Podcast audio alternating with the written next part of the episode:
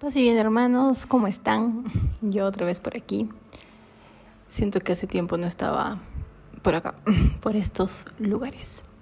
Espero que todos estén bien y que sea una bonita semana para cada uno de ustedes.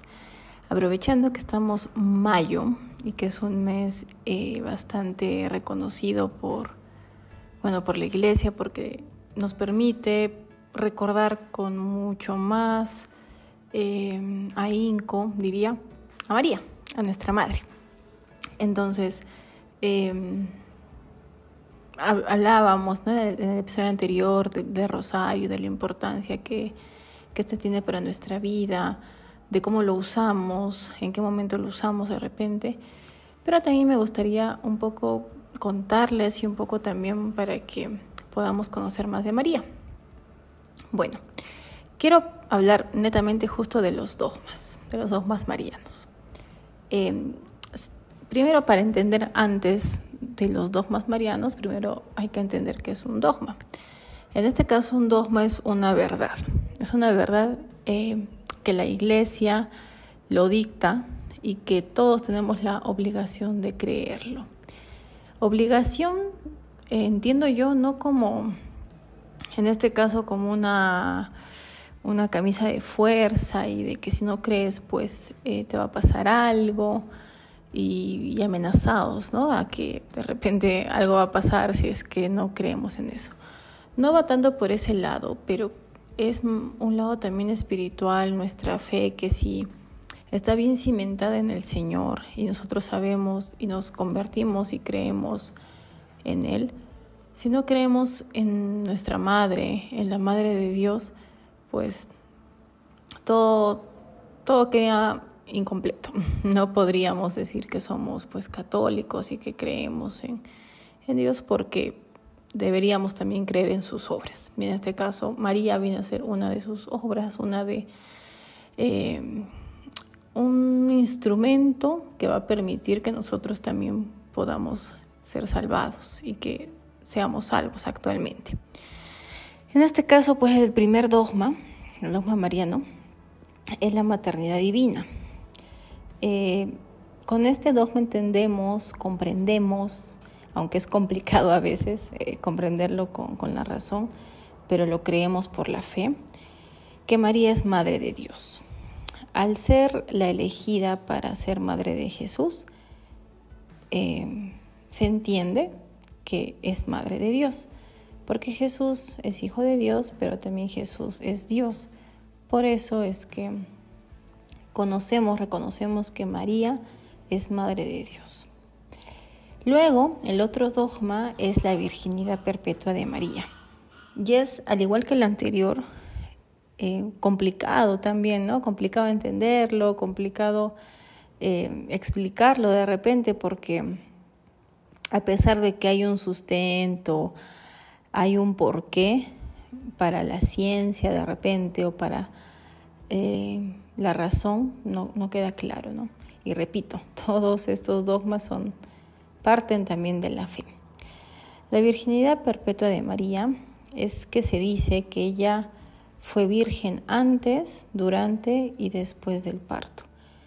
Antes de, eh, de que quede esperando al Hijo de Dios en sus entrañas, fue virgen, porque esto no fue obra de, mm, de un hombre en sí.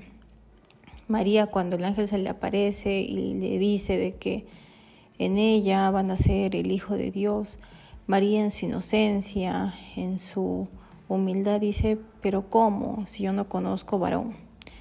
Entonces eso nos da, nos deja claro que María fue virgen antes del parto.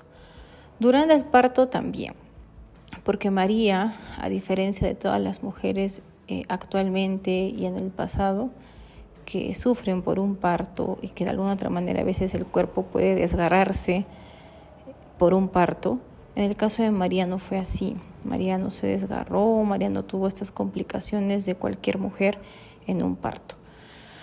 Fue algo eh, maravilloso, un milagro ¿no? de vida que Jesús naciera a través de María y que María no sufriera en el parto por eso.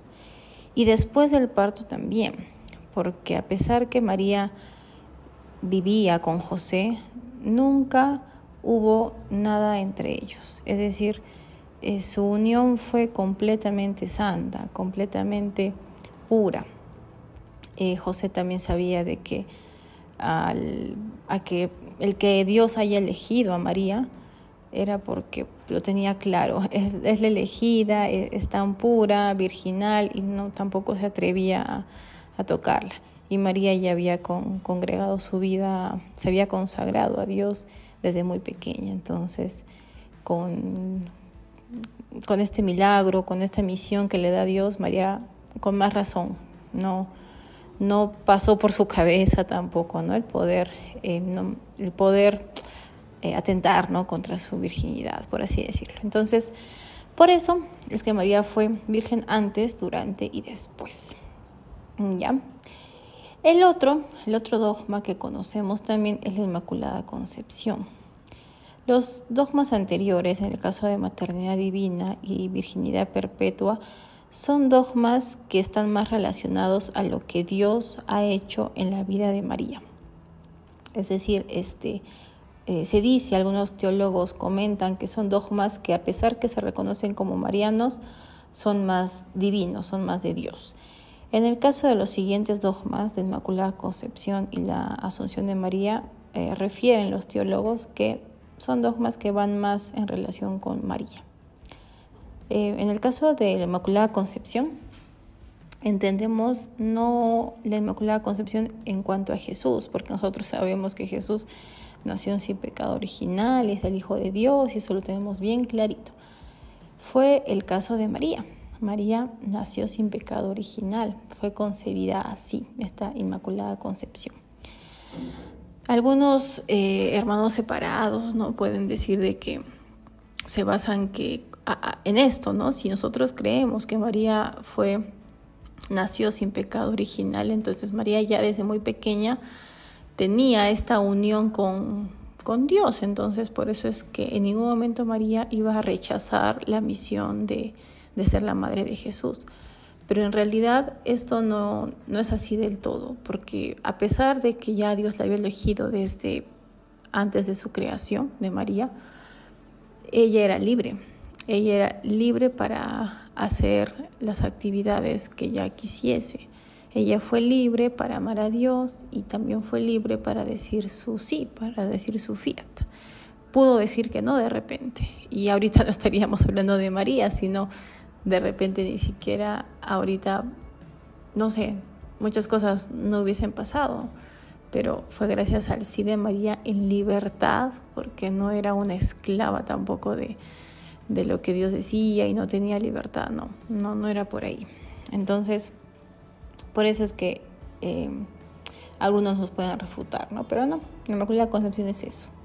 María fue libre y también María necesitaba ser salvada. María, a pesar de, de, bueno, nacer sin pecado original, pues María también tenía tentaciones, también pues pudo pecar en su vida. Es decir, necesitaba ser salvada igual. Solo que en el caso de María empezó antes, desde que tuvo a Jesús en sus entrañas, pues desde ahí ya María empezó este, su proceso de salvación. En el caso de nosotros pasa cuando Jesús da su vida por nosotros y resucita. Solo es eso la, diferencia. Igual Jesús también vino a salvar a María. Y finalmente, la asunción de María es básicamente de que ahí entendemos el gran amor que Dios tenía a María, que cuando ella eh, acaba sus días en este mundo, pues eh, es asunta al cielo en cuerpo y alma. Es distinto ascensión que asunción, porque Jesús asciende por sus propios méritos. En el caso de María no, en el caso de María bajan los ángeles, se dice, y, es llevada al cielo, en cuerpo y alma. Bien, queridos, queridos hermanos, ya bueno, con esto eh, terminamos, pero yo les invito a que puedan leer un poco más los dogmas, porque lo que yo les he compartido es muy pequeñito, es una pincelada, creo yo, de todo lo que podemos profundizar de cada uno de los dogmas. Así que lean, eh, pueden encontrar también la página del Vaticano, pueden leer Pueden leer también eh, Redemptoris Mater, una encíclica que también nos habla de, María para que podamos profundizar este, en este mes de, de ella y conocerla y amarla más. Que tengan una bonita semana. Eh, rezo por ustedes, cuídense un montón.